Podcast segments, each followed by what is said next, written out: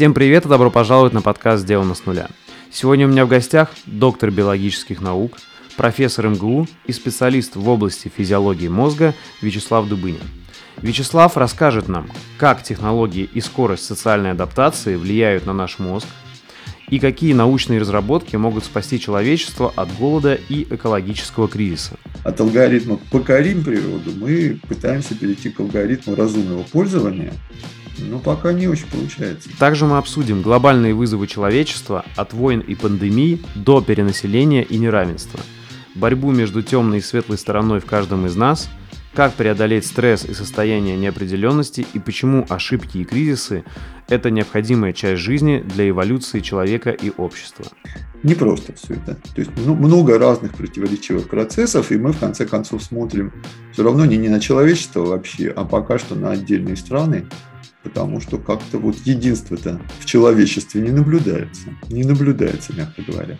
Изучая прям вот какую-то малюсенькую штучку на этой планете, да, какую-нибудь червячка, какую-нибудь значит, травку, какую-нибудь бактерию, мы можем открыть такие технологии, которые дальше перевернут жизнь человечества.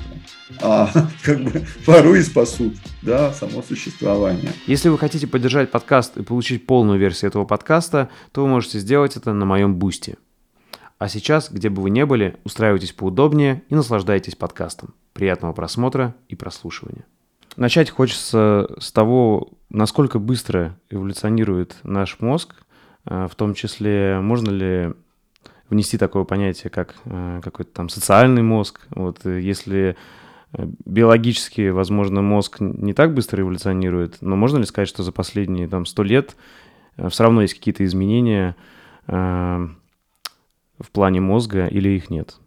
Ну, тут надо термины разделять, конечно, потому что когда мы говорим о классической эволюции, то речь идет о изменении генов, накоплении этих изменений. Здесь, конечно, это интервалы в тысячи лет.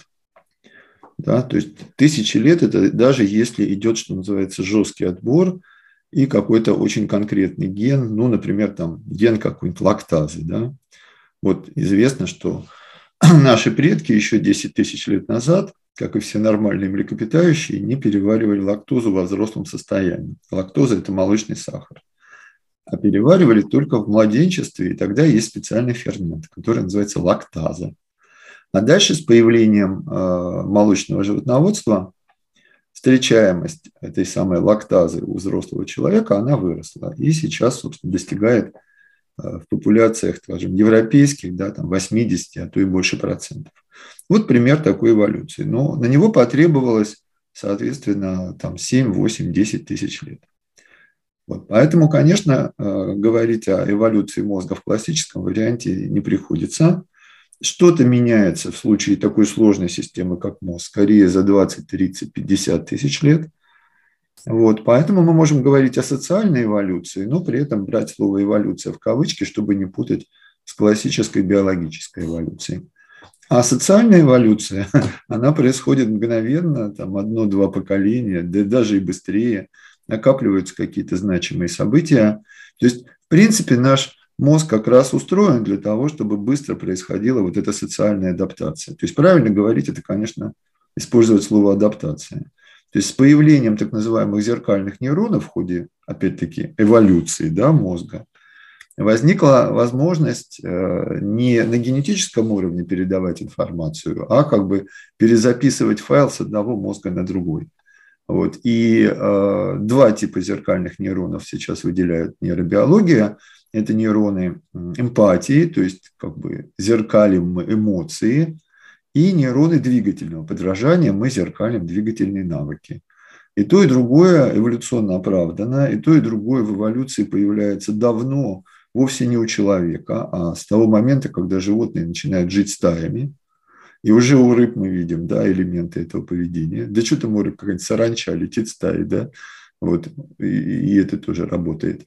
Но у таких сложных социальных существ, как, скажем, обезьяны или там слоны, или дельфины, или даже вот эти сурикаты замечательные, все это достигает очень больших вершин. И вот и получается, что мы перезаписываем файл с мозга на мозг. Вместо того, чтобы идти старым генетическим путем, мы просто смотрим, как кто-то что-то делает, Дальше, значит, э, понимаем эмоции, которые при этом возникают. Э, ну и, собственно, получается жуткое ускорение. Вот, то есть наш мозг, в общем, ничем не отличается от мозга древнего египтянина, но мы пишем туда совершенно другие файлы, и, пожалуйста, там человек 21 века. Есть вот э, какие-то уже наблюдения, как э, эта скорость социальной адаптации влияет на мозг вот человека 21 века? Позитивно, негативно или все в порядке? Ну, позитивно, негативно – это же наши оценки, да, такие субъективные. А мы смотрим на наш биологический вид, который, собственно, опять же, если взять эволюционные критерии, что такое успех биологического вида? Это когда особей становится все больше, а пространство их обитания тоже растет. Да, это называется ареал. Так вот, человечество успешно заполонило планету, уже практически везде живет, и численность растет. Ну, значит, мы видим, что то, что случается для нашего вида биологического, вроде бы неплохо. Хотя, конечно, эволюция, она же не какой-то разумный замысел, а ряд таких достаточно незатейливых алгоритмов. Поэтому бывали ситуации, да, когда биологический вид слишком разросшийся в численности, он уничтожал ресурсы, и как бы раз, и все, и, и вымираешь, или, по крайней мере, очень серьезный кризис. Поэтому сейчас многие говорят о том, что мы, собственно, к этому кризису приближаемся. Ну и как бы все очень непросто. Потому что эволюция, э, действительно, это же не божественный промысел, да, а вот, ну не знаю, там появились кролики на каком-то острове, стали размножаться, съели всю растительность. И дальше, соответственно, начинается буквально голодная смерть или там эпидемия, да, это известный механизм, когда плотность популяции достигает слишком большой, большого значения, то вероятность эпидемии резко возрастает, потому что вы передаете какие-нибудь бактерии и вирусы друг другу. Вот, значит, случается эпидемия, мор, голод, численность акбам спадает. Ну, как правило, все кролики не вымирают, а какое-то количество остается. Растительность за то время, пока их мало, опять восстанавливается, и вот идут вот такие вот циклы. Ну, хотелось бы верить, что человечество избежит подобной истории, вот. Но это будет непросто, потому что скорость размножения чудовищная, а ресурсы планеты, как все уже вроде осознают, да, они явно конечны. И уже, так сказать, э, совершенно мы от алгоритма покорения природы, да, который там был, не знаю, сто лет назад, и даже, наверное, 70 лет назад, да, вот там, в середине 20 века – от алгоритма «покорим природу» мы пытаемся перейти к алгоритму разумного пользования, но пока не очень получается. То есть есть банальные показатели, да, вроде численности населения, которые говорят об обратном. Угу. То есть э, пока все-таки человечество потребительски относится к Земле, да, и не научилось э, вот, э, как-то жить в гармонии с природой, как, как это Николай, было. нет же человечества вообще, да, есть отдельные страны с их конкретными проблемами. Какая гармония, о чем вы говорите? О чем вы говорите, когда, значит, численность населения уже у нас скольки там приближается миллиардам? К 8 миллиардам, да? А может, уже и дошла до 8 миллиардов. И на один квадратный метр все больше и больше. Вот. А мы хотим все больше и больше ресурсов. Вот. И, конечно, классно говорить про зеленую энергетику, если вы, там, не знаю, нуждаетесь в отоплении собственного дома, да, и там гаджет зарядить. Но, извините, металлургические комбинаты, которые, значит, льют металл, да, им как-то вот, мне кажется, на солнечных батареях пока не очень. Тем более, что эти солнечные батареи, ветряки тоже нужно сделать, поэтому с зеленой энергетикой тоже все непросто. И ядерная энергетика, она тоже всех напугала, да, после там Фукусимы и Чернобыля. До термоядерных станций далеко. Ну, с нефтью, газом – это отдельная история. Они вроде пока как-то в ближайшие десятилетия не кончаются, но все равно предел-то заметен. Вот, поэтому все очень непросто. И многие футурологи говорят о том, что человечество да, такая раковая опухоль, которая, значит, все заполоняет. Вот хотелось бы, чтобы мы были более разумной раковой опухолью.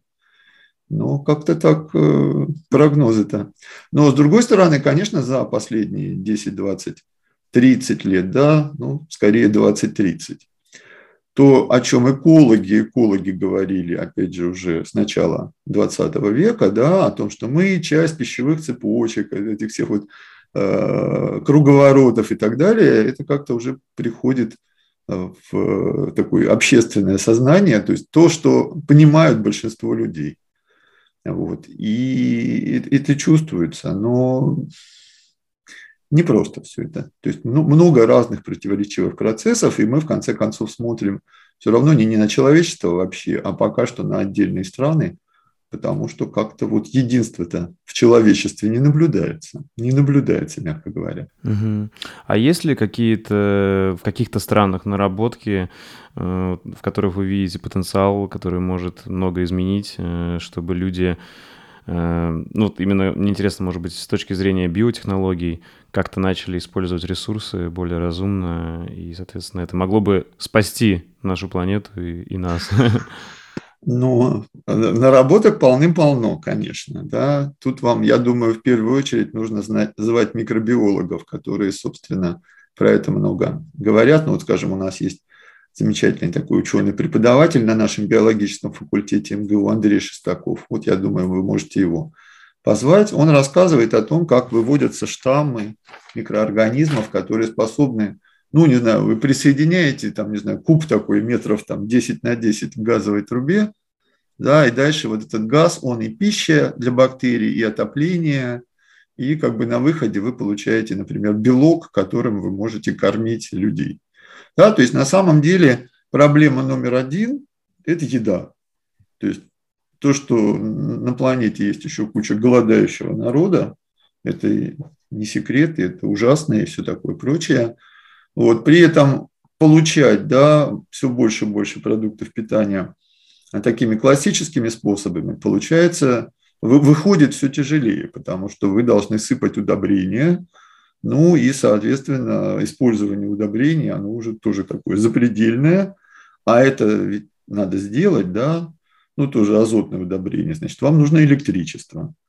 То есть в XIX веке азотные удобрения – это были залежи помета этих самых птиц, которые, значит, где-нибудь колонии образовывали рядом с Антарктидой или рядом там, наоборот, с Гренландией, да. Вот. И вот это гуано, да, его добывали, и это было классное азотное удобрение. Сейчас, конечно, все это давным-давно закончилось, но есть азот в атмосфере, есть электричество, и как бы классно, вы получаете азотные удобрения и все такое. Вот. Но это энергозатратно, э, это ясное дело не очень улучшает почву.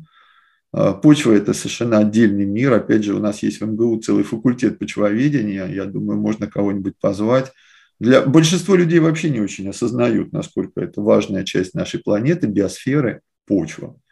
Вот. Ну, в общем, вот. А переход, например, к таким бактериальным чанам, он бы мог все это здорово дело улучшить. И, соответственно, это с точки зрения того же воздействия на биосферу гораздо менее страшно выглядит, все более компактно, законсервировано, а бактерии, они могут делать что угодно. То есть Хотите, будет делать белок там, аналогичный мясному, или там, аналогичный молочному, или аналогичный соевому. Хотите, будет делать все нужные витамины, жиры. В этом смысле бактерии, они универсальные. Ну, собственно, мы во многом и, и так-то ими пользуемся. Они же у нас в микрофлоре кишечника. То есть мы просто не осознаем, да, и какая-нибудь там корова, она же откуда берет столько белка? Вот ест она траву, да, а белок в молоке, он откуда берется? А у нее азотфиксирующие бактерии в кишечнике. И плюс еще бактерии, которые целлюлозу переваривают. Вот такие вот бактериальные заводики, они очень здорово смотрятся именно с точки зрения питания. Ну, есть другие технологии, которые так менее приятно выглядят, например, использование насекомых да, для того, чтобы создавать еду. То есть здесь какая проблема? Если вы выращиваете теплокровных животных, чтобы получать мясо, то это очень затратно, потому что ну, теплокровные птицы млекопитающие, да, там курица какая-нибудь, там корова, вот, а, то вы кучу энергии тратите просто на то, чтобы обогревать окружающую среду. Да? Ну вот мы, например, вот каждый кусок нашей съеденной еды, он только на примерно 25% превращается в движение, ну и вообще в какие-то полезные процессы. А 75% – это, соответственно, потеря тепла. Вот. Поэтому разводить холоднокровных животных и дальше их есть, это как бы здорово. Поэтому рыбы, поэтому насекомые. Вот тоже такая забавная история. Ну, насекомых есть не все готовы, а креветок-то мы давно едим. А это что же членистоногие? И как бы это самое. Но это не так э, тотально и не так глобально, как использование бактерий для синтеза. Ну, вот, вот. Ну, и а дальше стандартные варианты, действительно, удобрение, генная модификация растений, генная модификация животных. Вот, и как бы то, что называют ГМО и порой там пугают, селекция делала это тысячи лет, просто это делалось неосознанно, а сейчас это делается осознанно. Ну, конечно, есть риски, но опять же, это надо звать кого-нибудь из специалистов, э, генетиков, которые всем этим редактированием занимаются. Все равно эта сфера развивается, куда же без нее. То есть что-то делать с генами не выживет человечество без этих технологий. И речь идет не только о пище, а о здоровье, потому что, извините, генетический груз копится, и как-то мы должны же этих детей, людей лечить по-настоящему. Это тоже как бы никуда мы от этого не денемся. Ну или будут гигантские проблемы с гигантскими социальными взрывами.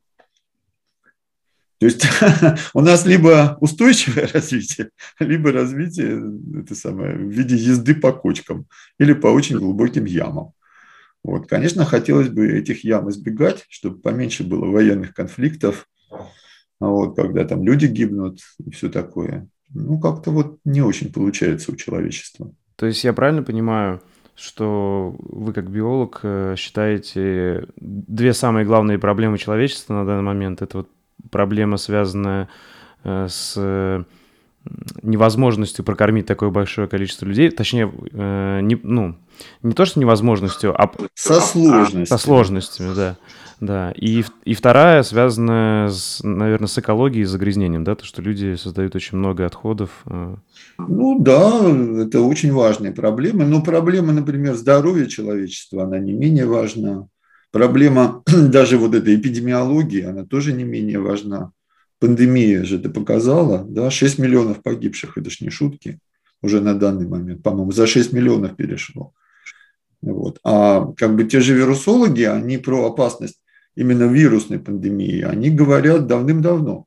То есть я еще был студентом в 80-е годы, э, кафедра вирусологии у нас есть такая, опять же, на биофаке, когда лекции читались. Вот, естественно, этот тезис э, все время витал в воздухе, потому что вирусы мутируют, в отличие от нас, с жуткой скоростью.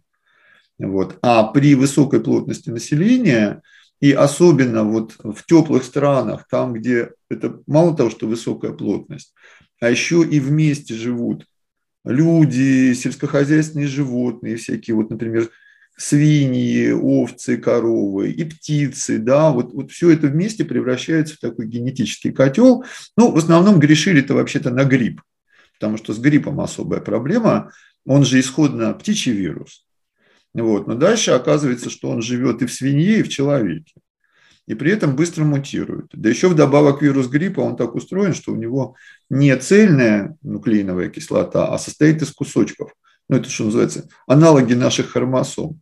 И вот эти кусочки, тасуясь, очень легко дают какие-то новые формы, и при этом, скажем, свиньи да, являются такими животными, которые могут одновременно болеть и гриппом птичьим, и человеческим, и внутри себя мешать эти комбинации, и дальше это передается людям, птицам, а птицы перелеты, значит, они все это разносят.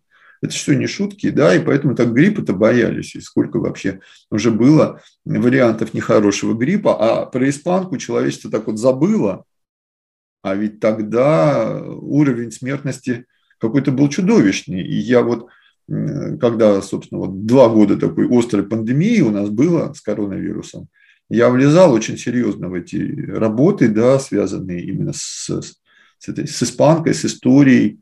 Вот, ведь нет до сих пор, да, и, видимо, уже не будет точной оценки, сколько людей погибло. А там счет шел на десятки миллионов, 30 миллионов, 40 миллионов. И тоже по 2-3 года были города закрыты, да, и все это. И люди точно так же ходили э, в, масках с нарисованными улыбочками, да, а это было ровно сто лет назад. И про это как бы так забыли. Ну, в России в это время гражданская война была, там вообще, так сказать, никто не считал, от чего человек помер, да, от тифа и от тифа. А там, видимо, куча было вот этой испанки, которая мгновенно бьет по дыхательным путям, и люди за 2-3 дня умирали. Ужас вообще. Вот. И это грипп, который взял и смутировал. И вот, глядя на это, вирусологи, они всегда говорили, что опасность-то она существует, она никуда не делась. Ну и вот, собственно, коронавирусная пандемия, она это продемонстрировала, причем, опять же, вирусологи и сразу говорили, и сейчас говорят, что, ну, это мы еще легко отделались, потому что опасность, да, все равно она велика, но смертность даже на уровне 1% с этим человечество справится. А вот смертность на уровне 10%, а уж тем более там 40 какой эболы, так это как бы это самое. Хорошо, что были как раз наработки, связанные с вакцинацией против эболы, и вот все вот эти вот платформы, да, они, которые вот с генмодифицированными вирусами, ну, вроде спутника Ви, да, или там AstraZeneca, вот они были практически наготове. И нужно было просто заменить те генетические элементы, которые там настроены были на эболу, на те элементы, которые настроены на этот самый S-белок, поверхностный белок коронавируса. Ну и, конечно, прорыв буквально технологически произошел э, в вакцинах, которые чистая РНК. Вот то, что пфайзеровская вакцина, модерновская вакцина, потому что это вообще новый тип вакцин. Тут просто тогда вот если закончить про это, я правильно понимаю, что, на ваш взгляд, э, вот эти две проблемы, первая связана с э, питанием человечества, а вторая связана с вирусами и пандемиями. То есть первая э, может как бы потенциально один из вариантов решиться вот такими э, микробиологическими заводиками, да, бактериальными, а вторая... Да, а вторая... да, или заводящими, да, тут уж зависит Это... от размера газовой трубы. Ага, да, да. А второй, э, все-таки, скорее всего, решение лежит вот именно в плоскости вакцинации и вот исследований и разработок новых вакцин, да? Правильно понимаю? Да, принципиально новых вакцин. Ну, собственно, на самом деле все гораздо интереснее, потому что а, вот эти РНК-вакцины, они мало того, что значит, показали, что работают, и это как бы новый подход достаточно, да, мы теперь понимаем, что ведь в эту жировую каплю можно запихнуть какую угодно РНК. И не обязательно это будет РНК вируса, а это может быть такая РНК, которая будет регулировать работу генов в наших собственных клетках. А это РНК лекарства. А это гораздо больше, гораздо больше, да, чем вакцинация, чем вот. То есть э, кто-то мечтал, что сейчас как бы мы, может быть, через несколько десятилетий дойдем до ситуации, когда вы там с утра вставили палец в приборчик, да, он там померил, чего не хватает. Значит, за 15 минут синтезировал вам нужные эти жировые капельки с нужной РНК, вы их себе так укололи, все-таки придется колоть, а не, а не это самое, не, не, не есть, потому что ну, разрушатся они по дороге. Укололи, и вот, значит, вы свой там баланс, то, что называется гомеостаз, да, восстановили на сегодня. То есть вплоть до того, что ту же самую нейродегенерацию, болезнь Альцгеймера, видимо, можно так попробовать лечить. Потому что с помощью этих жировых капелек мы можем внутрь клеток запихивать регуляторные молекулы. Ведь все наши гены, да, вот, которые нами управляют, это же, собственно, молекулы ДНК. Э, РНК-вакцина, она содержит очень похожие вот эти РНК-рибонуклеиновые молекулы, и они, прилипая к генам, если вы правильную РНК подобрали, могут усиливать их работу или, наоборот, тормозить. И все, и вы как бы создали вот такой, что называется, антисенс РНК, да, какому-нибудь белку, который, э, какому-нибудь гену, который производит там тау-белок или там бета-амилоид, и все, и болезнь Альцгеймера начинает отступать. Понимаете, это колоссально интересно, потому что до этого момента то же самое Альцгеймера пытались как-то брать антителами. Но антитела – это крупные белковые молекулы, и они из крови в мозг проходят ну, почти никак. А вот эти жировые капельки, они такие раз, раз, раз, и значит это самое проскочит. Вот, поэтому на самом деле, да, речь идет даже не об РНК-вакцинах, а об РНК-лекарствах. А это совершенно колоссальная область. При этом, конечно, да, конечно, какая-нибудь там классическая фармакология, фармацевтика, она будет жутко протестовать типа, у нас вон сколько всяких лекарств, да, мы вложили там миллиарды, миллиарды в то, чтобы их разработать, испытать, Ну, это также примерно, как сейчас происходит с сменой э, этих самых двигателей внутреннего сгорания да, на все это электричество. Как происходило почти безболезненно, но сами подумайте, да, насколько это было значимо там, для какого-нибудь кодека, да, смена пленочных фотоаппаратов на электронные. Просто целая область обрушилась. Она исчезла. Кому теперь нужна эта пленка? Точно так же, как, не знаю, там лошади сменились автомобилями. Когда читаешь 19 века книги, да, и вообще описания, и осознаешь, да, что в городе было там, значит, на каждого, на каждых пятерых жителей одна лошадь, то есть, а то и больше, да, и, и все это было насыщено, да, вот именно, а потом все раз исчезло, исчезло. Вот, угу. Потому что автомобили. Вот, вот эти вот прорывы технологические, против них всегда кто-то, кто как бы за, стаж, за старое, находится, который за новое, экономически новое, как правило, все-таки побеждает, никуда не денешься, но не сейчас, так через 3 года, через 5 лет, через 10 лет. Но в этом смысле, да, э, РНК лекарства это очень будет круто. И это подход к самым разным проблемам здоровья, вплоть до нейродегенерации. Но не к модификации генов, потому что генные модификации там гораздо все более тонко. Но вот эта технология CRISPR-Cas, она вот за которую дали в 2020 году Нобелевскую премию, по химии, вот, она, конечно, тоже впечатляет. И, кстати, тут ведь что, э, вот для меня, как для биолога, очень значимо, и тоже я часто про это говорю, что ведь это открыли, да, у каких-то там совсем малюсеньких бактерий. Так, с помощью этой технологии бактерии защищаются, опять же, от вирусов. То есть бактерия запоминает кусочек вируса, которым болела, и дальше, значит, отлавливает этот вирус. То есть, изучая прям вот какую-то малюсенькую штучку на этой планете, да, какую-нибудь червячка, какую-нибудь значит, травку, какую-нибудь бактерию, мы можем открыть такие технологии, которые дальше перевернут жизнь человечества, а как бы порой и спасут да, само существование.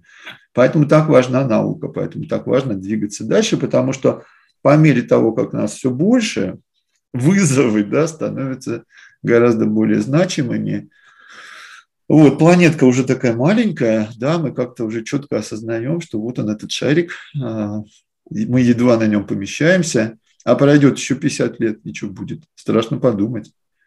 То есть на, на, на моих-то глазах, а я вот 60 лет отметил в прошлом году, значит, на моих-то глазах как много все изменилось, начиная от появления компьютеров, да, и кончая там всеми этими вариантами глобализации. Вот. Поэтому, а еще 50 лет, это же как бы вообще другой мир. И насколько в нем будет хорошо. Поэтому, опять же, футурологи о чем говорят? Что мы как бы вот сейчас вот, да, видим, как информационно мир становится, казалось бы, все более богатым. Да? Вы нажали клавишу, да, там, не знаю, что-то там на, на, на дисплейчике поделали, и, пожалуйста, музыка, картины, кинофильмы, вы там смотрите видео о разных частях света, а эти там 3D-технологии, так вы уже слабо отличаете, вы реально там на Гавайских островах, или, значит, э, э, э, это просто имитация. Вот в этом смысле все богаче становится, все доступнее. И вот те части нашего мозга, которые про новизну и про исследование в каком-то смысле, да, про узнавание нового, они радуются все больше и больше. Но при этом скажем, да, та же самая еда становится все более искусственной. Вот. Та же самая безопасность, например, наша, да, мы ее, так судя по всему, все больше отдаем на вот государство, и мы как бы говорим, да-да, поставьте вокруг нас видеокамеры, вот. частная жизнь уже, значит, уходит на нет, но зато мы будем чувствовать себя безопасно от каких-то там угроз, но при этом, значит, э, за нами смотрят. Ну и, и да, вот. Ну, это называется теория железной няни, о которой Катя Шульман очень много говорит, и правильно говорит, и, собственно, в смешариках есть соответствующая серия. Вот. Вот, то есть мы где-то получаем прорывы, и нашему мозгу здесь хорошо, а где-то мы чем-то все равно должны, ну, если не жертвовать, то, по крайней мере, с этим расставаться. Хотя бы просто потому, что людей слишком много. Вот. Ну, не то чтобы слишком, да, но очень много, да, вот так я бы сказал. Вот. Поэтому мы к чему идем? а к тому, что ну, такая вот антиутопия, но она очень реально выглядит, да, что человек будет питаться прям вот какой-нибудь белковой жижей, которую выдают эти самые микробы, он будет сидеть там, не знаю, в своем кубике, но зато абсолютно безопасно, да, там кубики 3 на 3 на 3, 3 на 3 на 2 метра, коконе, вот. Но зато информационно, да, он будет прям в шоколаде, потому что вам открыт весь виртуальный мир.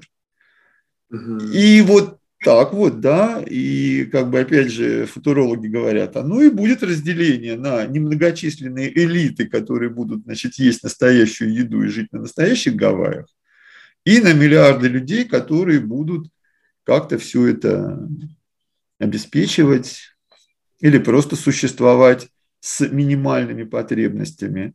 Не очень хороший прогноз, вот не очень, потому что мы видим фатальный фатальное увеличение численности, и видим, что цивилизация с этим справляется пока криво, и как бы никто не понимает, как с этим справляться по-серьезному, потому что, ну, в конце концов, э, да, мы берем просто численность населения и смотрим, где сколько живет, и мы видим, что население, скажем, Европы и Северной Америки равно населению Африки, да, а население Азии в три раза больше.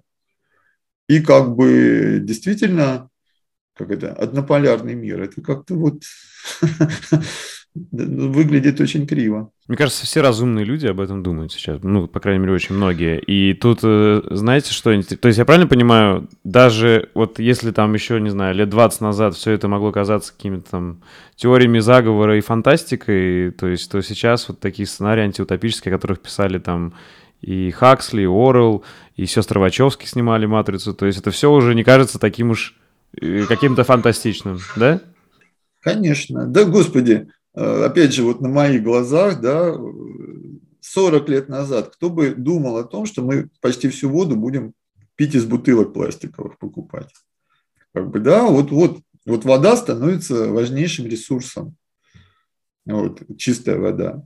Так так и до воздуха скоро дойдет, и, собственно, уже, уже не шутки, да, уже же продают баллоны с чистым горным воздухом. Вот. И все это, да. Ну, в этом смысле, конечно, фантасты, именно даже не, может быть, философы, которые пытаются как-то это более-менее в логичную картинку уложить, а вот писатели-фантасты, которые так выпускают, да, свои значит, эти самые, да, мечты или иллюзии, или действительно вот эти фантазии о будущем на волю, они порой создавали столько всего. Это вот многообразие вариантов будущего.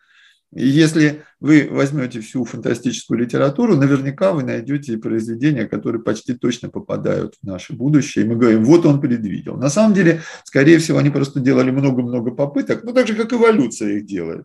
И что-нибудь да попадает, да. И мы там видим совсем великие произведения, которые заглядывают на сотни, на тысячи лет вперед. Ну, та же Дюна, которая сейчас вот благодаря тому, что пересняли первую серию, вроде народ, да, заинтересовался. Но ведь Дюна-то, она же вовсе не про этих самых песчаных червей. Ведь песчаный червь – это просто ресурс. Он там производит этот самый спайс – который дальше необходим для того, чтобы там были межзвездные перелеты, потому что иначе там, да, значит, эти навигаторы не могут. Ну, это как бы да. А там же про то, что человечество, опять же, оказывается в очередном тупике, и оно, размножаясь, но при этом потеряв, например, страсть к освоению новых планет, вот о чем Херберт там пишет вообще-то, да, оно э, попадает в ситуацию, когда вот нас на конкретной планете слишком много, и это смертельно опасно для всех. То есть риск гибели цивилизации велик. Э, тут как раз вот мы подходим, это может быть больше философский вопрос, но мне кажется очень важный. Вот интересно ваше мнение, вот как ученого. Вот э, мы перечислили проблемы некоторые и как их можно решить там вот разработкой лекарств или разработкой микробиологических заводов, но не, не является ли все это, знаете, как вот э, э, мы лечим не корень, а последствия уже, да? И придумаем, как лечить последствия. Вот, может быть, э, как раз-таки есть какие-то более коренные проблемы, вот, которые приводят ко всему этому. И, может быть, вот надо туда как-то обратить взор людей, как вы думаете? Может быть, что люди просто, ну, как-то слишком потребительски ко всему относятся? Э, и это вот как-то, это может быть корень каком-то воспитании, я не знаю, в каких-то, может быть, даже в изменении экономики, вот, или, или нет? Да, конечно, слишком потребительские. То есть мы эгоцентристы, мы тянем на себя и эту планету, и всю экономику, и экологию, и вообще все-все-все-все-все. И самая большая проблема – это численность населения. Вот серьезно, да, как бы. И как вы это остановите? Как вы это сделаете, да, по отношению там, к Африке, где 1,3 миллиарда человек? К Юго-Восточной Азии, к той же Индии, которая, значит, уже, значит, по-моему, догнала э, Китай, а может, уже перегнала. Индия, Пакистан, где тоже там под 2 миллиона уже, 2, извините, миллиарда человек, да, вот как, как вы это сделаете? А дальше, да, вот те люди, которых очень много и которые, мало того, что они в ограниченных ресурсах, они еще благодаря, в кавычках, нашей замечательной информатизации, да, вот ему, у него там только чашечка риса, да, или там один банан в день, да и то, может, нету. Вот. А он видит по своему смартфону, да, как классно там где-то живут. Вот что он должен ощущать? Вот что? Да, да. да, то есть как бы ну, тут мы уже начинаем говорить о том, а как государства ухитряются контролировать там, своих жителей, как работает пропаганда, как это сам, потому что все это испокон веку известно, отлажено, да, там, э, со времен еще там Римской империи, да, где пропаганда уже классно работала, этот какой-то там Октавиан Август за, за, за несколько лет превратился в бога, да, то есть как бы ему создали, как сейчас бы сказали, такой имидж, что стали строить храмы. Вот. Э, средние века. Ну, когда за этим религия, так там вообще все очень так. Потому что авторитет священной книги, он вообще же непререкаем. Вот. Культы личности, которые возникали. Наполеон подходил к созданию собственного культа, да, там, ну, не знаю, там, Мао Цзэдун, Гитлер, Сталин. Это все как бы социологи очень серьезно анализируют. Удержать государство в руках. Очень хочется, это очень сложно. Есть своя логика. Есть пропаганда, да, пропаганда, вот она держит. Но это все временные меры. Вот. А как бы так получается, что нашего ресурса на, на, на всех равного-то не хватает. Да, никто, никакой житель Европы да, не поделится по-настоящему с жителями Африки да, или там с жителями Индии, Пакистана, не поделится. Вы отправите небольшую гуманитарную помощь там или еще что-нибудь такое. Но реально это уровень жизни. Очень разный. Ну и, собственно, конечно, корни очень глубоко.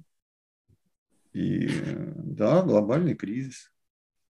А что, вот совсем глобально, это можно решить, вот реально, да, расселяя, как у Херберта, реально расселяясь по другим планетам. Ну, либо вы устраиваете прям вот огромное количество конфликтов братоубийственных и вообще взаимоубийственных, вот. Либо вы, э, то есть тогда вы можете контролировать численность населения и, например, там где-нибудь в Африке людям уже не до того, чтобы бороться за свои права, а там одно племя выясняет отношения с другим племенем, да, или там одна религиозная конфессия э, выясняет отношения с другой религиозной конфессией. То есть вовремя устроить конфликт, где-то там, не у нас. Да? Это очень классная тактика, стратегия, тактика, стратегия. И, собственно, ее использование мы прекрасно видим невооруженным глазом. Но бесконечно это не может продолжаться. Это все равно, поскольку мир реально глобализуется, да, и все эти транспортные пути, и все это становится более доступным, ну да, самое страшное, что эти как бы конфликты, вот которые сейчас э, мы наблюдаем, это всего лишь одни из, не, из многочисленных потенциальных еще конфликтов, нарывов, которые могут как бы в любой момент э, взорваться, как бочки с порохом. Конечно, потому да. что конфликты интересов существуют, а когда есть еще кто-то, кому интересно этот конфликт подогреть, это как бы разделяя властвует. Да, господи, Макиавелли, да, еще когда там это писал? В 15 веке. Так что Никола. Очень отличная книга. Я, кстати, рекомендую всем. Отличная книга, да. Я ее, знаете, как э, считаю отличной, чтобы знать, как бы, и быть вооруженным. Вот для этого, естественно. Не чтобы использовать. Там же как бы есть же советы, как и для доброго правителя, да, он объясняет. Вот, вот э, с этой точки зрения мне эта книга очень понравилась. Я рекомендую, чтобы, грубо говоря, знаешь, значит вооружен. Уже не будешь так вестись на какие-то вещи, когда их знаешь. Да, не будешь так вестись. Ты становишься более осознанным, и ты видишь эти, так сказать, витки пропаганды, которые крайне обычно не затейливы. Там в два хода комбинации максимум, да. Да. Вот. Но реально Европа проходила вот эти междуусобные войны, она же их проходила там где-то в средние века или там чуть попозже, да, и у того же вот Бертольда Брехта есть величайший, величайшая пьеса «Матушка Кураж» про эту самую столетнюю войну в Европе, и как люди в этих условиях живут, и, и что, и что с ними происходит, с их психикой. И с... То есть Брехт, он гений, несмотря на сложную судьбу, да, и все такое, да, но, но его пьесы, это же его театр, который он создал, вот, и, э, собственно, в Италии это началось раньше многих, да, и, соответственно, все эти княжества шли друг на друга войной, и, и опять же, совершенствование военных технологий, да, работало на то, чтобы в целом цивилизация улучшалась, потому что уж если, значит, это самый конфликт, то тут уж все ресурсы приходится бросать на это. И когда там говорят пушки, музы молчат и все такое – да, и, и, и дальше приходит Микеланджело и начинает, или там, не знаю, тот же да Винчи, да, и создавать какие-то военные машины, осадные башни, вот, и, и вообще там проект вертолета, да, который, или там парашюта, или еще чего-то. А настоящая потребность, потому что когда речь заходит о выживании, тут уж мозги начинают так работать, что как бы выживание это круче любопытства. А как вы считаете, вот может быть сейчас э, в целом какое-то научное сообщество вот в неудобном положении, что им приходится делать как раз разработки, вот связанные с текущим, с, как с текущей мировой повесткой, да, то есть, возможно, если бы было бы какое-то э, такое максимально независимое от политиков э, научное сообщество, которое могло бы делать разработки, то оно бы как раз решало вот более фундаментальные задачи, чем вот там а, гонка там, вооружения. Ну, это тоже некая утопия, потому что нет научного сообщества. Ну, то есть оно в каком-то угу. виде, может быть, и есть, но есть конкретные люди, которые... Разрозненные, да? Да, которые готовы за то, что просто интересно, например, да. То есть, в конце концов, каждый человек все-таки, или, скажем так, очень многие люди, мы же все-таки довольно ограничены и в своих интересах, и в своих знаниях, да, и, и ты, вот, мне ужасно интересно, там, как делится атом урана. А уж как это приладить, ну, типа нам говорят, что да, мы сделаем атомную электростанцию, будет классно, человечество будет, значит, обеспечено энергией. Но э, любое серьезное научное произведение, разработка, да, она, как правило, имеет обе стороны, и светлую, и темную, что это технология. А используете вы ее для того, чтобы энергию добывать или для того, чтобы города а, взрывать, то тут как бы тут уже это самое. Вот как вы считаете, я вот задавал этот вопрос инженерам, э, инженеры в основном, ну, потому что я сам в прошлом программист и кручусь вот э, больше в инженерной там, так скажем, тусовки, э, то вот многие из них отвечают так, что инженера нельзя ограничивать, вот он просто разрабатывает что-то и не задается вопросом, как это потом будет использовать. Вот как вы считаете, это правильный подход? И вот если тоже относительно ученых, инженеров, и либо все-таки с самого начала э, должны какие-то этические вопросы ставиться, если ты... Вот, вот с самого начала этические. Откуда вы их возьмете, Николай, эти этические? Их кто в голову-то заложит? Знаете, когда всерьез, например, религиозное мировоззрение, там все порой оказывается гораздо жестче, да, и как бы проще эти самые, и четче моральные принципы. И вот есть у вас список смертных грехов, и уже извольте через них, так сказать, не переступать.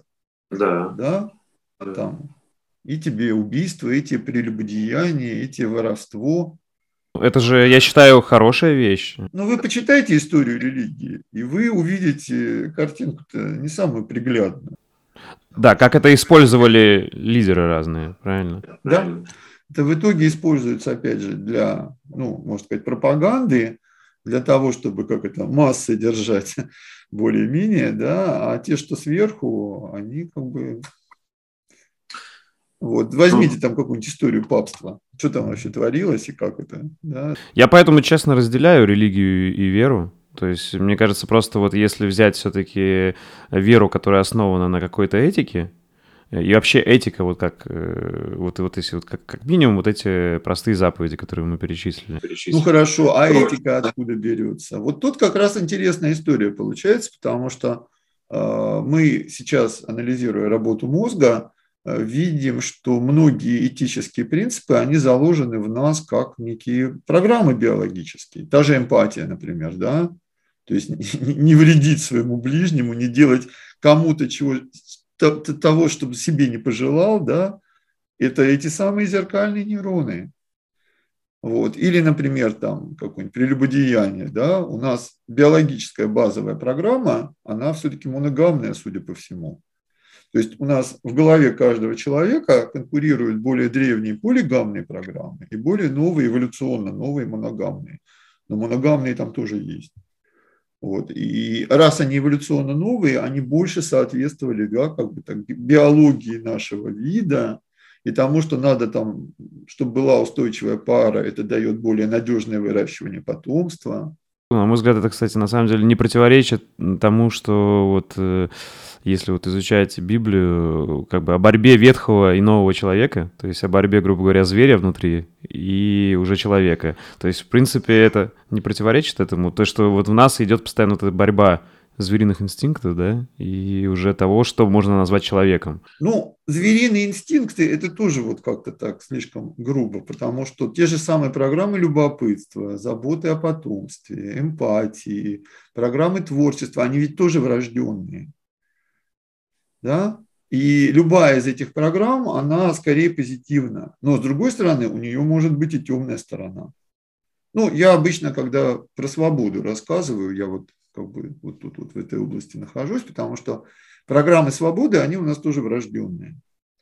И еще Иван Петрович Павлов в 1917 году между февральской и октябрьской революцией написал очерк «Рефлекс свободы» да, то есть как бы, где он, собственно, анализируя поведение своих экспериментальных собак, показывает, что собачки, они не только там при еду, безопасности и размножения, но есть программы свободы, и если вы загнали животное в слишком маленькую экспериментальную камеру, то многие собаки отказываются да, вырабатывать условные рефлексы, потому что ощущают негативные эмоции, им плохо, дискомфортно, и собака холерик, значит, лает, кусается, собака, значит, меланхолик впадает в депрессию, собака флегматик говорит, да пошли вы все ложиться спать. Вот, и только, значит, сангвиник надеется на лучшее и пытается адаптироваться к тем условиям, куда его запихнули. Вот. Ну и, собственно, вот эти программы, они вроде бы прекрасны, да, они это самое, но чуть сильнее акцент, и это выливается в агрессию, в разрушение цивилизации, да, и там ради свободы, там какая-нибудь революция, которая все смела.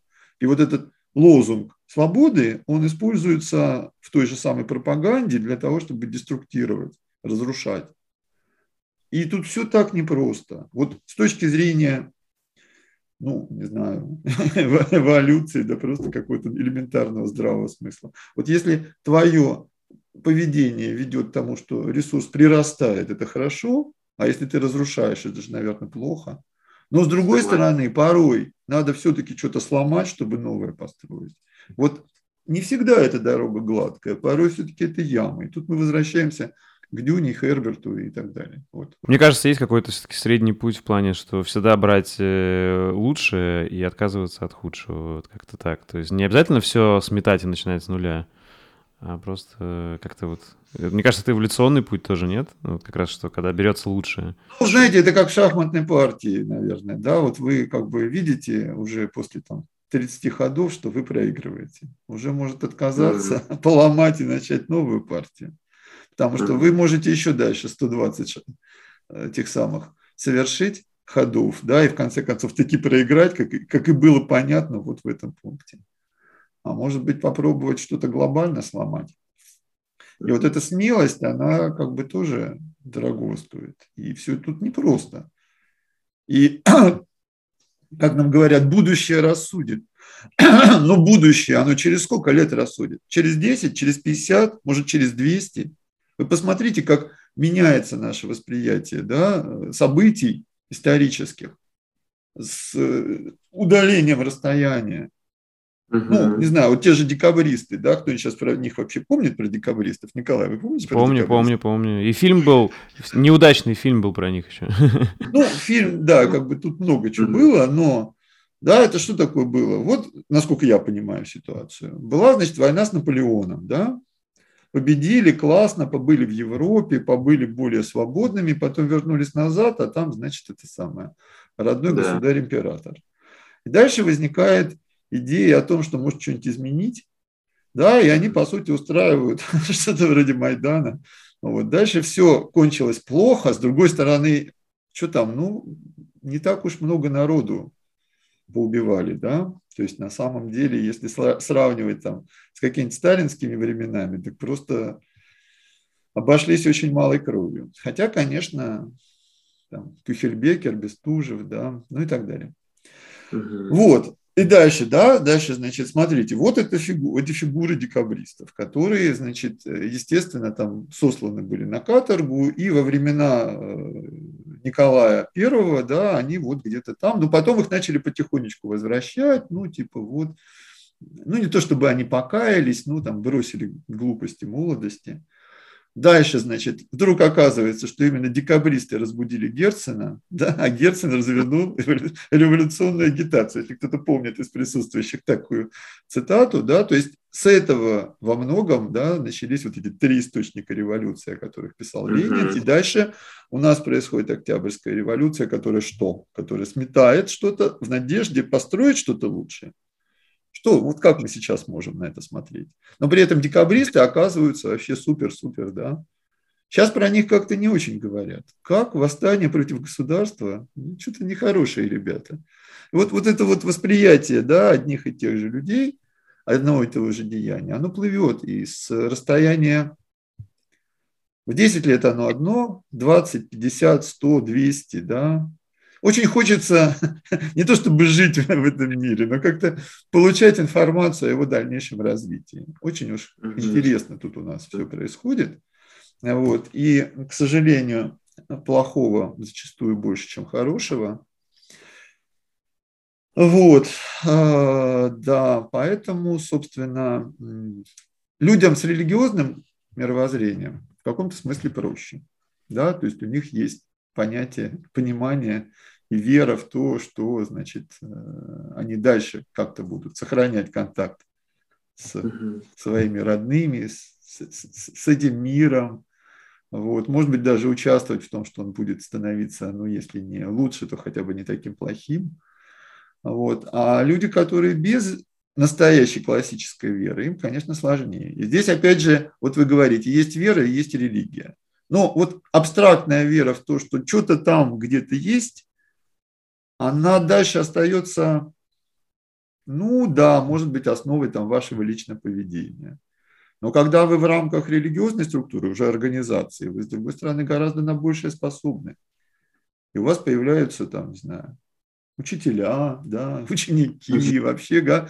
И вот это вот, ведь церковь это же совершенно отдельная такая организация, которая, собственно, вот, вот за этим стоит. И практически всегда, да, начинается все с некой веры, религии такой почти абстрактной, а потом, потом превращается в некую структуру, да, которая уже, как это говорят, кристаллизуется, и появляются священники, проводники между Богом и людьми, появляется их собственность, собственность церкви, появляются сложные отношения с государством.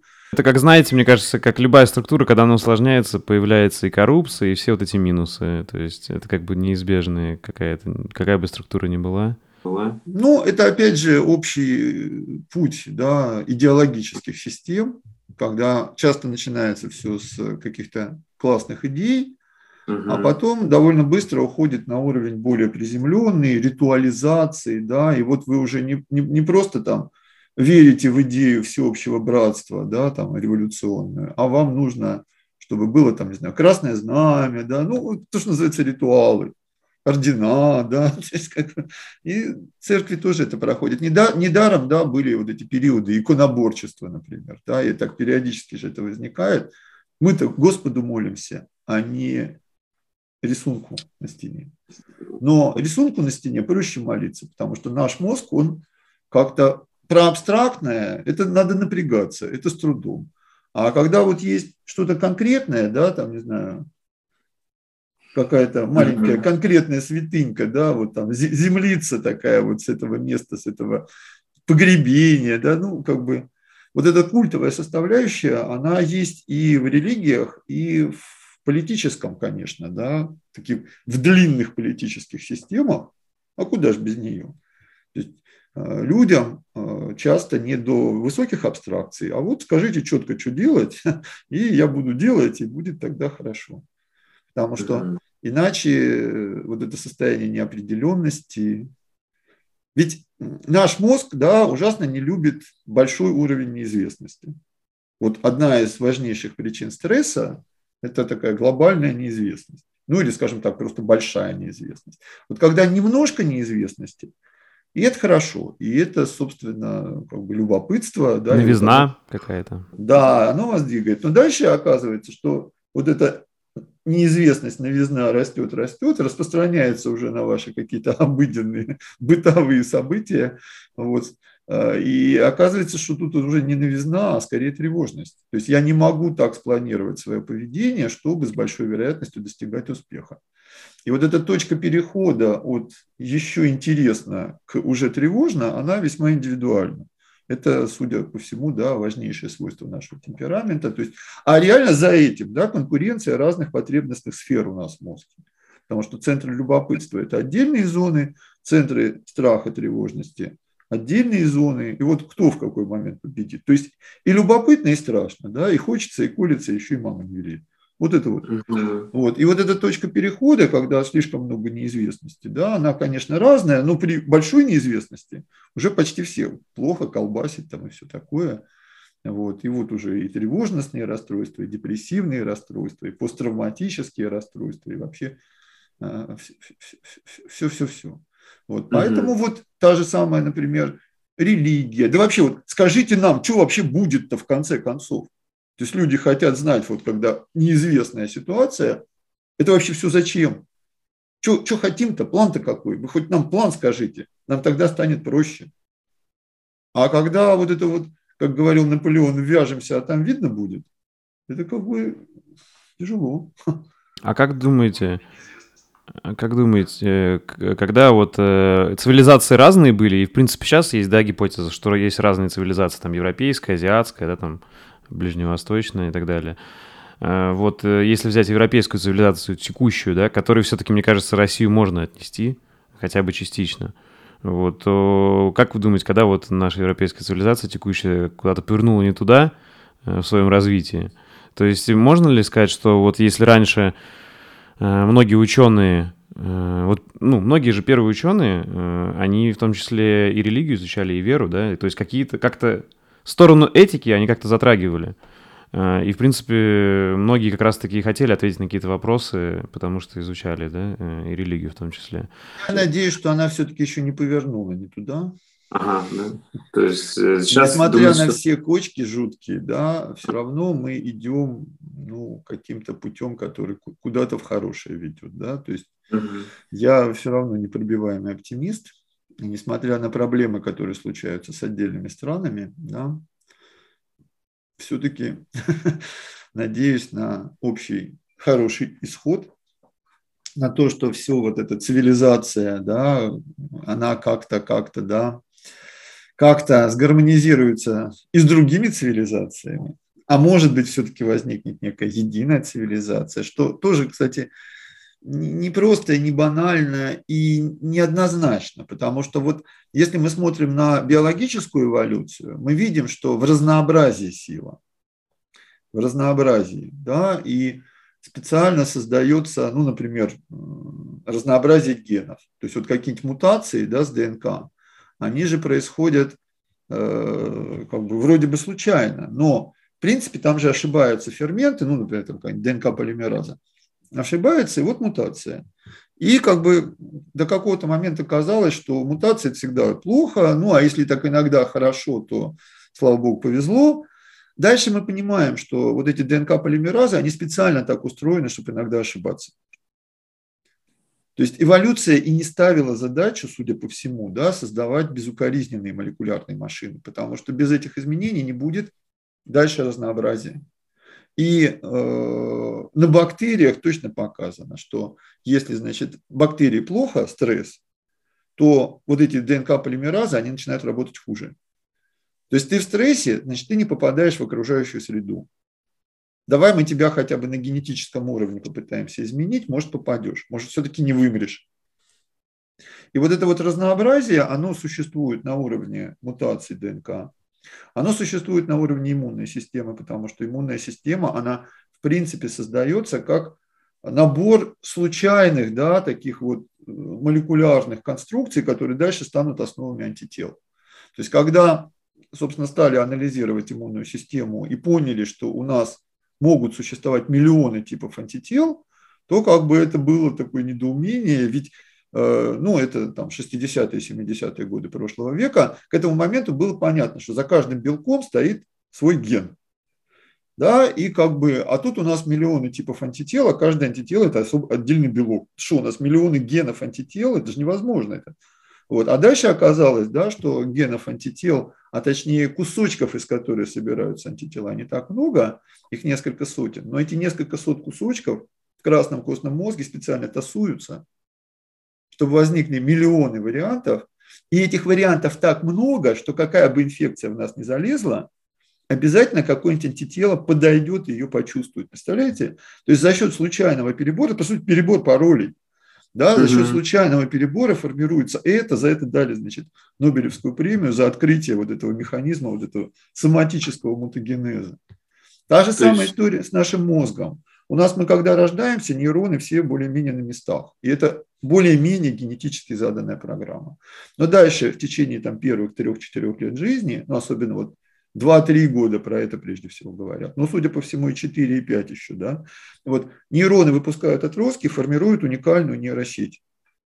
И э, формирование этой нейросети зависит от загруженности конкретных нейронов, потому что активно работающий нейрон он выделяет больше факторов роста этих самых отростков у соседей и больше контактов, и возникает уникальная сеть, на которой дальше начинает писаться наша личность. И в зависимости от того, в каких условиях вот этот детский мозг созревал, да, он будет более тревожным, менее тревожным, там, более любопытным, менее любопытным и, и, и так далее, и так далее. И он тоже уникален. То есть у нас уникальная нейросеть в голове. То есть разнообразие. Поэтому, когда говорят, что наша там цивилизация идет к некому единству, и все вот должны быть одинаковы по одинаковым этим самым, в этом тоже нет с точки зрения вот биологии ничего хорошего. Хорошо бы как-то сохранить разнообразие, да, чтобы одна часть мира не навязывала свою волю другой части мира. И это крайне непросто, потому что экономическое это пространство у нас уже во многом единое. И вот эта грань, она очень тонкая, да, и какие-то цивилизации хотят держаться все равно за свою религию. А какие-то цивилизации, да, хотят э, держаться за, ну, например, там какие-нибудь свои этические, политические и прочие принципы. Экономические, да. Экономические, да. То есть вот, ну вот представьте себе там, например, какую-нибудь большую прибольшую страну, которая в центр своей идеологии поставит, ну, например, ту же самую экологию. Да? И как бы, ну, классно же по-новому этим самым. Вот сейчас этого пока не чувствуется. Максимум угу. иногда какие-то маленькие страны это делают. Но маленькие страны – это такие пробнички, знаете, как, как, да. духи, как духи в магазине. По большому-то счету, да, все будет э, решаться теми странами, где сотни миллионов людей живут. Да. А маленькие страны, они хороши тем, что они могут быть катализатором. Ну, могу сказать, что вот мне так привелось в конце января побывать в Дубае, и значит, мы были на выставке Экспо. Она сейчас, насколько понимаю, уже закрыта или закрывается. Ну, в Ютубе довольно много записей, да, я очень рекомендую все-таки это посмотреть. Понимаю, что сейчас в современных условиях не до экспо, но тем не менее, да, вот чем меня ну, не то, что поразила, потрясла, но вот как-то было очень здорово все это видеть на Экспо. Вот эта выставка, которая исходно задумывалась как э, выставка техническая, она вот та, которая значит, была только что, она вообще не про технику. она про идеологию и про развитие, и куда вообще мы идем. Да, и там, соответственно, э, почти 200 павильонов разных стран. Э, ну и главный акцент, да, все-таки это э, развитие, это возможности и это экология. То есть мы, вот эта вот идея, например, бережного отношения к природе, она явно, да, вот такая всемирная становится. И, и это очень здорово, это правильно, потому что без этой идеи мы вообще никак. А вот дальше уже, да, какие-то частные идеи, связанные все-таки с культурной идентичностью, да, с особенностями, опять же, истории, религии. И очень важно, да, чтобы вот была возможность у каких-то стран, групп стран сохранять свои особенности. Но Опять же, все это настолько конкретно, понимаете? И очень важно, да, чтобы все-таки внутри вот этой страны, которая сохраняет свои особенности, и граждане жили хорошо, и сохранялись, опять же, свободы и возможности. Потому что если речь идет о формировании каких-то очень жестких структур с э, олигархическими да, какими-то вещами, тираническими, так это ж вот. И дальше, ну, в общем, сложно, да, дальше вот вы живете в стране более свободной и смотрите на страну менее свободную, что вам делать?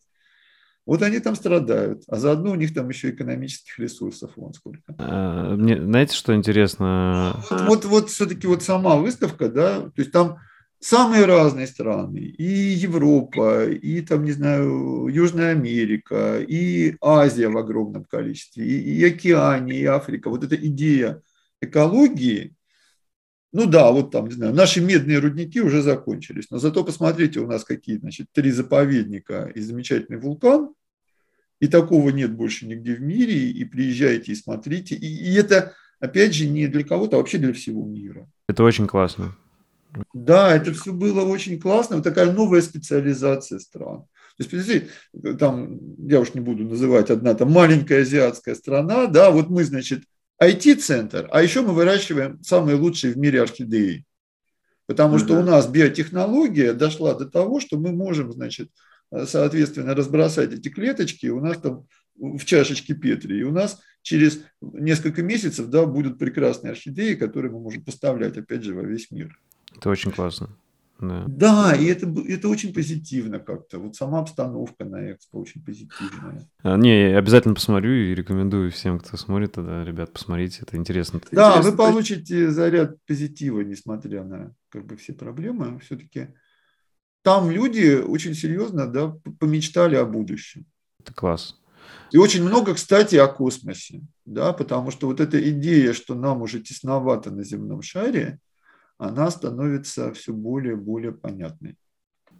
А вот тогда последний такой философский вопрос, и вернемся к мозгу. Вот как думаете, э, вот идея, которая мне, мне так кажется, и одна из гипотез такая, вот последние сто лет примерно превалирует э, гуманизма, и она в разных э, как сказать, в разных э, интерпретациях э, могла как-то э, становиться более радикальной, там, от национализма и, там, и капитализма, или...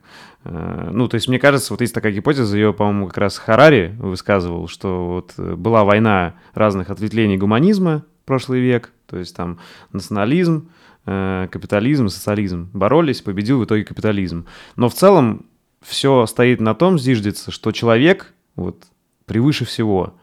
Вот, возможно, нам это надо переоценить в том плане, что не то, что человек не важен, естественно, важен, а в том, что вот природа и планета и экология превыше всего. И вот, вот это, да, действительно фокус поставить. Потому что когда человек превыше всего, то он из него, мне так кажется, хочет он того или не хочет, всегда самое плохое будет изливаться. Потому что вот, ну, если он в центре. Николай, мне кажется, если осознать человека как части этой планеты, то э, как бы, это противоречие снимается.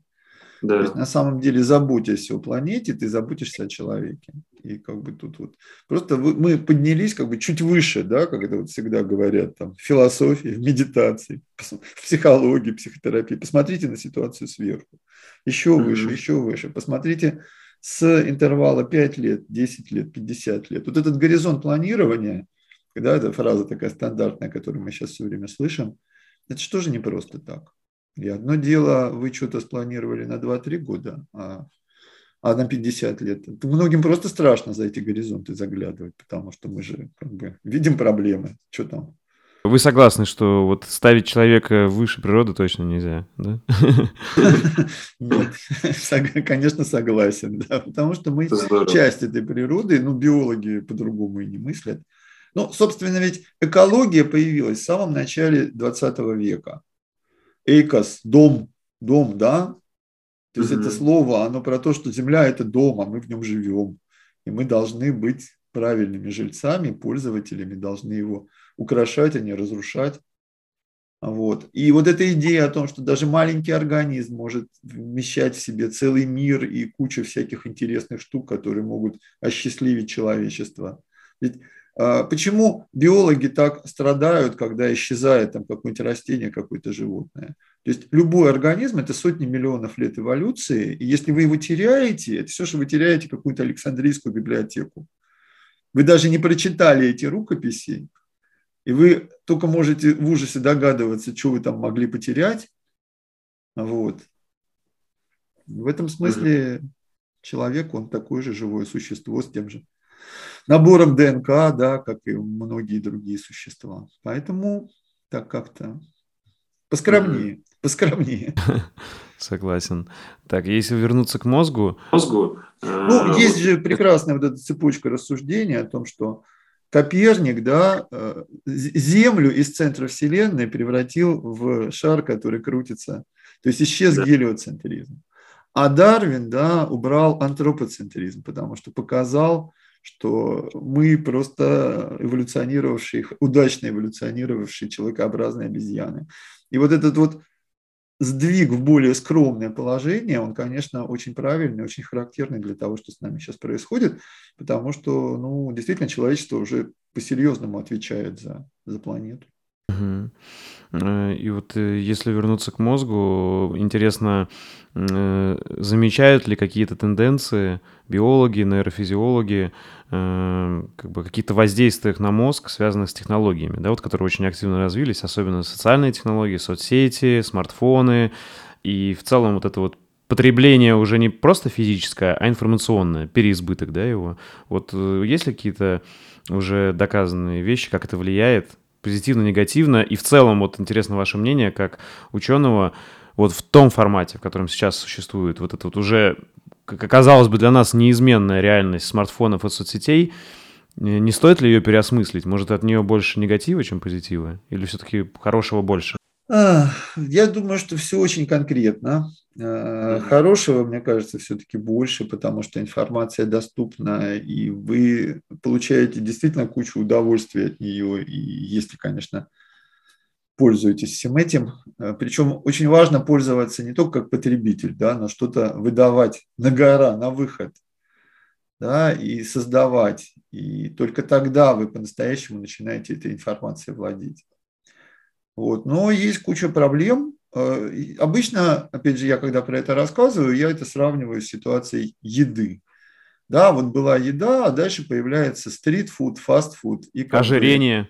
Много, быстро, да, вкусно и куча проблем потом, да, с э, желудочно-кишечным трактом, лишним весом, сердечно-сосудистой системой и так далее.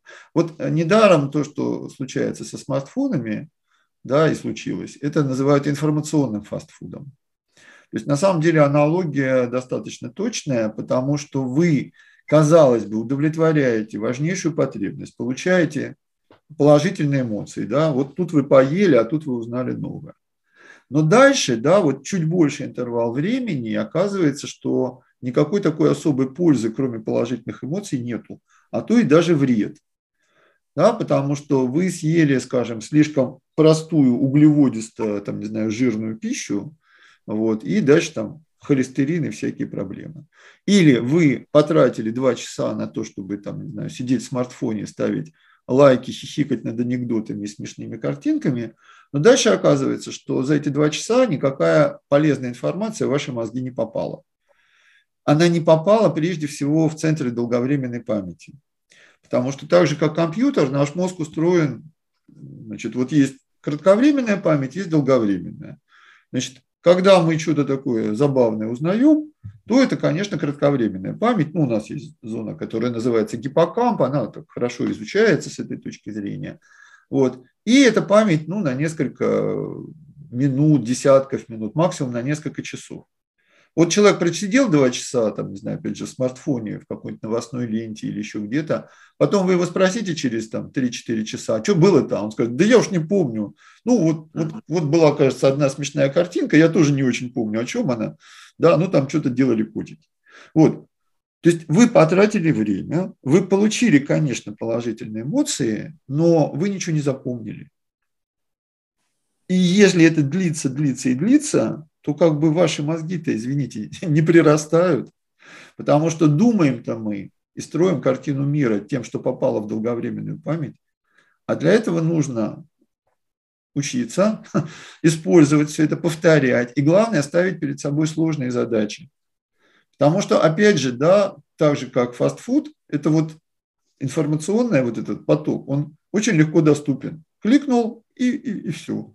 И как бы и завис, да, где-нибудь там на смешных картинках. Вот. И э, это не тренирует мозг, это не делает его сложнее. Это продается так же, как продается фастфуд. И дальше у нас возникает глобальный э, такой вот дисбаланс между желанием кого-то все это продать и заработать кучу денег, ведь все же это еще и товар. Да. Вот, да, и, собственно, тема, что происходит с мозгами. Ну, есть, конечно, и там второй, третий, четвертый планы, да, например, если ваши э, жители вашего государства все вот в этом пространстве, вы гораздо легче доносите до них рекламу, пропаганду, да, опять же, они не строят эту сложную картину мира собственную, а говорят, да, ну, объясните вообще, что происходит, дайте хоть какое-нибудь объяснение, мы его примем, и нам станет легче, а тут что ж такая неизвестность творится. Вот. И они готовы принять любое подходящее объяснение, но оно, конечно, накладывается как-то на их систему ценностей, которая там сложилась в предыдущие годы. Но вряд ли эта система ценностей будет слишком сложной. Вот. А, то есть происходит, ну, не то чтобы отупление, потому что тоже сложно, потому что, понимаете, вот, скажем, человек, там, не знаю, с высокими моральными принципами, который жил в XIX веке, он не знал кучу всего. Да, он не знал ничего там почти там про космос, э, не знаю, атомы, молекулы. Да, вот. То есть, как бы ну, но все равно по-другому структурируется вот эта наша именно долговременная память, если вы э, работаете через вот этот информационный фастфуд. Долговременно, именно этим местом мы думаем. То есть мы вот сейчас э, физиологи, психологи, философы, да, они вроде договорились до того, что важнейшая функция нашего мозга – это создание по мере нашей жизни того, что мы именуем информационно-речевая модель мира. То есть вот мы живем, и у нас в нашем мозге прежде всего теменная кора, вот у нас задняя часть теменной доли на это задействована, возникают речевые центры, да, ребенок запоминает первые слова, увязывает их в ассоциации, потом появляются слова обобщения, которые позволяют, значит, такие большие блоки собрать вместе, и вот мы всю жизнь живем, и всю жизнь мы наращиваем и усложняем эту систему. И желательно, чтобы этот процесс никогда не кончался. Если он у вас в какой-то момент закончился, потому что вы в основном, да, значит, э, информацию гоняете в кратковременную память обратно, то это прям беда. Это прям беда. То есть я вот тоже слышал как раз критику, что мы начали с движения, ну, сдвиг какой-то сильный за последние вот там 30-40 лет э, с культурой, вот когда мы могли очень много держать в памяти, да, общаться больше вживую, и вот как раз вот то, что вы говорите, речевые какие-то части мозга затрагивались, на больше вот такую переписку и быстрое потребление да, информации. То есть по сути, это меняет вообще сильно взаимодействие человечества между собой, да? И как и, возможно, ухудшает взаимопонимание. А можно сказать, что это взаимопонимание? Меняет и взаимопонимание, да. И у людей просто, да, вот за эти два года пандемии вообще все социальные навыки у многих ослабили. Недаром те же психологи сейчас говорят, надо развивать эмоциональный интеллект, а то мы что-то и сами себя не понимаем, и других не понимаем, и вообще как-то так простенько стали функционировать, а надо бы сложненько функционировать, тогда успеха больше. Ну, тут, понимаете, э, рассуждать о том, что вот раньше было хорошо, а теперь стало плохо, это тоже странное занятие. Потому что мир меняется, очень много факторов. И многие факторы, они вот реально приземлены на то, что не хватает еды, да, не хватает безопасности, что хочется кому-то заработать больше денег и получить большую власть, потому что программы власти, лидерства, они ведь тоже врожденные. Точно так же, как программы подчинения. У нас в голове, да, вот эта зона, которая внутри височных долей, амигдала, она ведь и про то, что я хочу быть главным, а еще там есть сети, которые говорят, а вот хорошо бы найти такого вождя, за которым там не стыдно пойти в светлое будущее. И еще там, кстати, у нас третья группа программ, которые, значит, если мы с кем-то на одном уровне как бы иерархии, мы так ревниво поглядываем, не получил ли он больше. Это называется зависть или там социальная справедливость. Вот. И это тоже врожденные программы. И поэтому, да, вот когда кто-то получает много ресурсов, и он этот ресурс начинает расходовать куда? На то, чтобы получить больше власти или, например, больше собственности. Ведь собственность – тоже врожденная программа. Больше денег. Ну, денег у животных нету денег, да? Ну, разве что вот есть особые эксперименты с человекообразными обезьянами, когда их учили пользоваться деньгами, и как бы получается. То есть обезьяний мозг у шимпанзе, он способен воспринять идею того, что вот этот пластиковый жетон да, является, собственно, э, знаком да, самых разных благ, и за него можно получить и игрушку, и еды немножко, да, и там, не знаю, теплое одеяло. Вот. Так вот, значит, программы собственности у нас они тоже врожденные, они тоже связаны с амигдалой. Эволюция программ собственности у животных – это прежде всего территориальное поведение. Вот это моя территория. И занять свою территорию, ее удерживать – это очень важно. Да, и какая-нибудь там коралловая рыбка, да, она, значит, гоняет других коралловых рыбок. А муравейник защищает территорию уже муравейника. То есть в тот момент, когда начинают жить стаями, территориальное поведение становится стайным. У каждого из нас есть личная территория, территория семьи и какая-то территория нашего большого социума, да, у кого-то там фирмы, у кого-то там типа это наш московский университет, да, значит, а вот это наше государство, а вот, а вот если ваша территория это все человечество, это вообще, конечно, круто. Но правда могут прилететь злые инопланетяне, и тогда, значит, все-таки конфликт возникнет. И вот территориальное поведение, оно у человека перерастает вообще в собственность. То есть не только территория, а все, что, чем ты пользуешься устойчиво.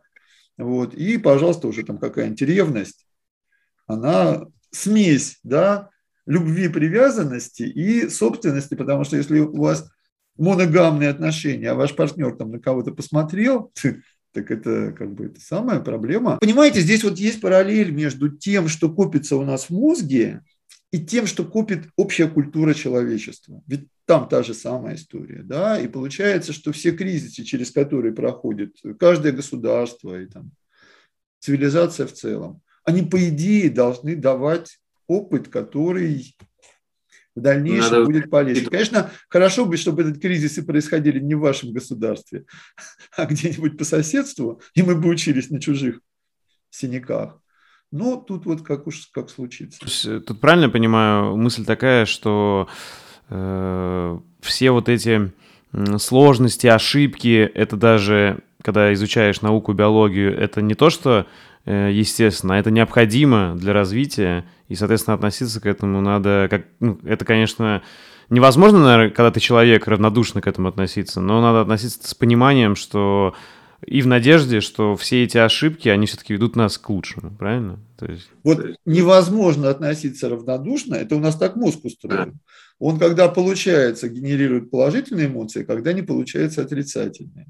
А вот понимание, что это нам на пользу, это вот уже из этой информационной речевой модели. Да, и без этих кризисов, а как ты будешь расти?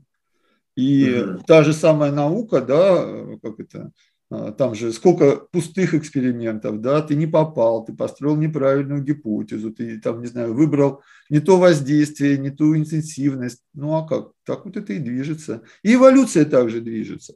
Она делает огромное количество попыток, и те, которые оказались удачными, там одна на тысячу порой, вот они дальше выстраивают следующую веточку эволюционную. Потом еще куча попыток, еще. А еще среда все время меняется. Ведь меняется она на глобальных интервалах, да, опять же, в десятки миллионов лет. Иногда там вдруг какой-нибудь метеорит бабахнет, это прям совсем беда. Но ре- реально, да, это часто длительные изменения, под которые там подлаживаются животные, растения. И то же самое происходит у нас в голове, но на гораздо более простых, коротких интервалах. Но это нельзя называть настоящей биологической эволюцией. Это ну, как бы социальная эволюция, культура. Вот человеческая культура, она вот, вот так эволюционирует. А культура – это совокупность вот этих зеркаль... зеркалящих друг друга нейросетей. А вот как вы считаете, насколько тогда вообще вот это вот э, развитие текущее нейромаркетинга этично? Потому что и вообще можно же ли так говорить, что мы близки к тому, что не просто будут потребности наши высчитываться, да, с помощью вот анализа данных и так далее, а будут формироваться, и, в принципе, мы можем действительно попасть в такую некую опять матрицу, э, где просто люди будут Э, даже не осознавать того, что они хотят, потому что нас так хорошо изучили э, нейромаркетологи и дают нам то, что как бы создают наши потребности, которые мы идем и покупаем. Опять же, осознанность нам в помощь, да, mm-hmm. то есть если вас начинает тот же самый интернет подбрасывать одну, как бы, ту рекламу, которую прям вы хотели увидеть, да, вы там набрали что-то в поисковике, и тут, значит, на вас посыпались, да, соответственно, предложения и все такое, ну, в какой-то мере это помогает, но это повод задуматься, а не слишком ли я предсказуемо, например, себя веду, не хожу ли я слишком привычными путями. Потому что какая-то программа вас, скорее всего, просчитает, если вы слишком одинаковое поведение реализуете. А с точки зрения мозга это, кстати, плохая история, потому что если вы все время ведете себя одинаково, вы используете не весь ресурс нейросети, а те части нейросети, которые не используются, они начинают деградировать. Вот, поэтому, собственно, тут можно воспринимать это, с одной стороны, как помощь, ну, спасибо, да, потому что я не потрачу время там на, на набирание каких-то ссылок, вот, а с другой стороны, ну, да, что-то компьютер-то меня уже просчитывает, пора что-то менять в жизни. Вот так вот. В конце концов, программы впишут люди. да, да. Вот. А эти люди, они точно так же учатся и у физиологов, и это самое, и у психологов. И я, как физиолог, читаю лекции, связанные с физиологией нейромаркетинга. Вот. Ну, все равно без этого никак, и цивилизация развивается, но просто вы будьте осознанны. Реклама, она же выполняет и как бы и хорошую функцию, до вас доносит сведения о полезных товарах. Вот не обязательно же это прям вот абсолютное зло какое-то, да, которое нас хочет отравить и поработить. Всегда есть светлая сторона и темная. Ну тут, наверное, так, да, можно сказать, что пока человечество не придумало и не реализовало ничего лучше капитализма, то вряд ли это изменится, правильно? Потому что это как бы часть капитализма, и пока мы все живем в нем, и это, ну, принимаем как это как лучшее, пока что человечество придумало, то, видимо, это не изменится. Капитализм, он тоже многолик. Ну, хорошо, пусть так, да. Более-менее свободное предпринимательство. Да, да. Окей. И да, уже последний вопрос. А, как вы считаете, вот что значит быть человеком в 21 веке? Ну, собственно, что, что вот, вот выращивать постепенно, да, вот эту самую осознанность, это прежде всего. Потому что информационный шум и потоки, они настолько велики и настолько привлекательны, да, что очень легко вот поплыть по течению. Ценить свою собственную индивидуальность, да, и э, как-то как искать всегда новые пути, новые возможности. И это касается и нашей а, профессиональной сферы, и нашей личной жизни, и, да, э, там, скажем, вот дети, внуки – это очень мощный источник новизны, и наших отношений с нашими друзьями.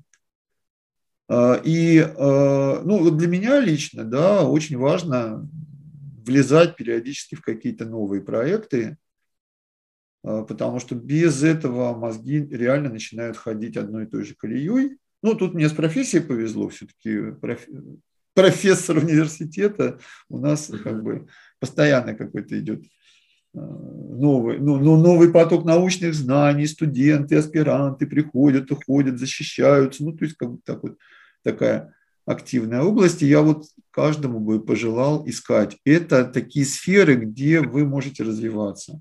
Здесь э, очень здорово, очень мне симпатична концепция э, американского психолога э, Михай Чиксент Михай, да, вот это о состоянии потока. Она такая короткая, но очень как-то вот в точку, по крайней мере, для меня субъективно. Мне тоже нравится. Идея какая, да? Ставьте перед собой сложные задачи.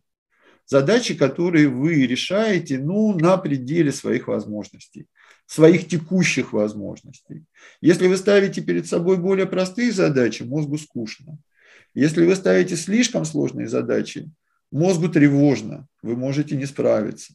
Вот попасть вот в эту правильную область, да, сложная, но решаемая задача, и это как бы так очень здорово, и решая сложную задачу, вы получаете дополнительные навыки, скиллзы, да, опыт и так далее, и в следующий раз вы можете поставить перед собой еще более сложную задачу, вот это движение вверх.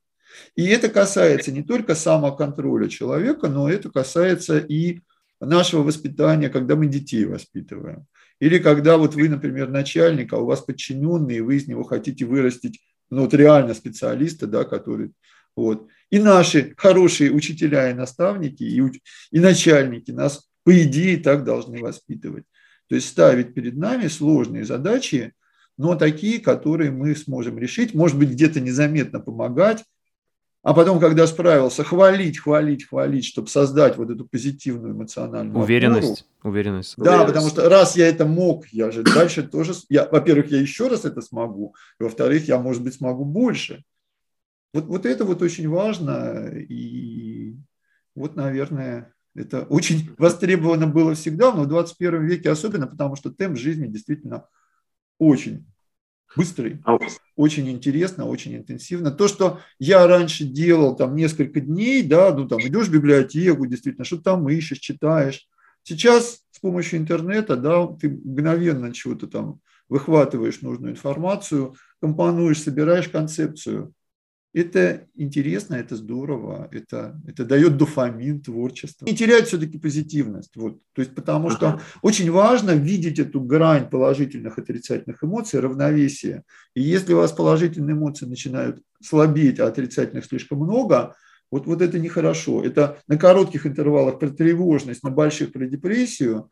Вот тут что-то надо делать, искать дополнительные источники позитива, стараться убрать источники негатива. Ну, это как бы азы, но говорить-то легко, а вы на себя примерьте, да? Ну, тут, это, кажется, тут, это правильно о том, что понятно, что вот всякие проблемы, и которые сейчас ну, вот мы наблюдаем, они, в принципе, были всегда, и все равно люди всегда, чтобы выжить, находили ну, хоть какие-то мелочи, чтобы порадоваться, да, и как-то поднять себе настроение. То есть какие бы трудности не были, надо ну, находить какие-то и концентрироваться на каких-то вещах, где ты можешь наслаждаться жизнью и радоваться хоть как-то. Ну, наслаждаться не всегда удается, но хотя бы да. сохранять позитив.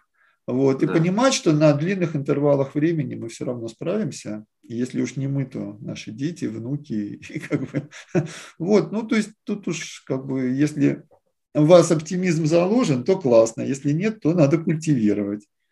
Вот, потому что, по большому счету, все равно, да, и каждая конкретная страна, а, каждый, вообще человечество в целом все равно, надеюсь, никуда не денется, а будет дальше развиваться. Вот. И все эти кочки на пути, они наука, наука. Непростая наука, а жестокая и тяжелая, и порой страшная. Да. И правильно понимаю, оптимизм это не то, что, знаете, как самовнушение, а это жизненно необходимая часть, которая помогает нам выживать, правильно? Вы в каком-то смысле, да, вставляете в себя веру в то, что все равно справится ваш мозг, да, или там, не знаю, ваш народ или человечество в целом. Потому что пока, да, пока 4 миллиарда лет эволюции показывают, справляется. И даже, соответственно, 10 тысяч лет эволюции человеческой цивилизации, если брать с конца последнего ледникового периода, тоже человечество справляется. И даже если брать российскую эволюцию общества, то угу. тоже справляется. А к информации стоит, чтобы меньше было негативных э, вот эмоций, потому что информация сильно бывает влияет на негативные эмоции. Да, как бы мы-то говорили, что информация радует, а вот если вы, например, присасываетесь к информации, которая негативный источник, это вот, пожалуйста, поаккуратнее. Ну, я, у меня есть лекция «Мозг и страх», где э, всего лишь фильмы ужасов анализируются. Да, ну причем это я не сам делаю, вот, а, так сказать, на основе работы искусствоведов и так далее. То есть зачем люди э, смотрят фильмы ужасов? чтобы ощутить безопасность здесь и сейчас. Да? То есть вот там на экране кошмары, а я сижу в кресле и ем попкорн. И вот это вот как бы на, на малых интервалах времени так и быть, а на больших тут, конечно, это дорога в депрессию, поэтому, пожалуйста, поаккуратнее. Потому что, в конце концов, глобальные процессы, они идут, но у вас собственный уникальный организм с собственными уникальными проблемами и заморочками, относитесь к нему, пожалуйста, бережно. Вы еще не исключено нужны сами себе и вашим близким, вот, поэтому, пожалуйста, поаккуратнее и пооптимистичнее. Я приложу эту лекцию, я как раз ее вчера смотрел в описании этого. Спасибо. Спасибо, что нашли время э, пообщаться. Спасибо вам большое. Спасибо, Николай. Получилась очень интересная беседа. Про мозг мы говорили мало, но я рад, что мы проговорили многие очень серьезные вопросы. Спасибо. Спасибо за внимание. Если вам понравился выпуск и вы хотите внести свой вклад в продвижение подкаста, то, пожалуйста, поделитесь им с друзьями, оставьте отзыв в комментариях и подпишитесь на него в удобной вам площадке. Также вы можете поддержать подкаст, став моим патроном по ссылке boosty.to slash и получать полные версии подкастов и доступ в закрытый чат единомышленников. Всем спасибо и всего доброго.